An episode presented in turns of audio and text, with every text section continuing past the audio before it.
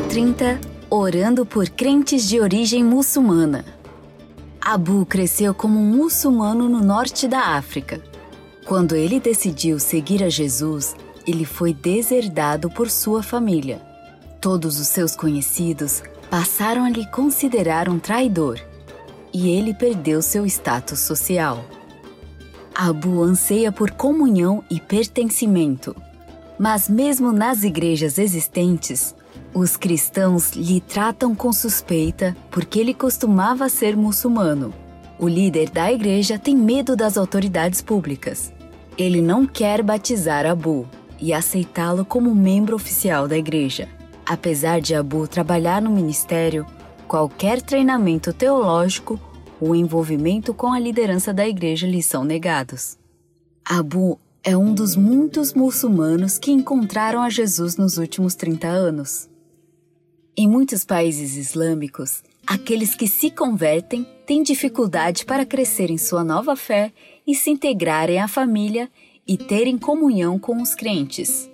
Algumas vezes devido ao medo e outras vezes porque não há igrejas por perto.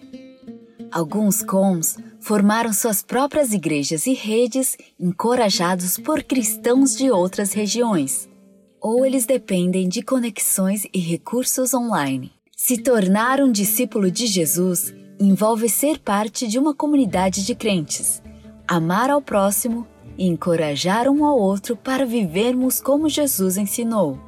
Isso se manifesta de forma diferente em cada cultura, mas em regiões onde a religião dominante é hostil em relação aos cristãos, isso pode ser bem desafiador onde igrejas estão apenas começando a surgir, o processo de organizar o discipulado e escolher líderes pode ser difícil, assim como foi nos primeiros dias da igreja. Como podemos orar?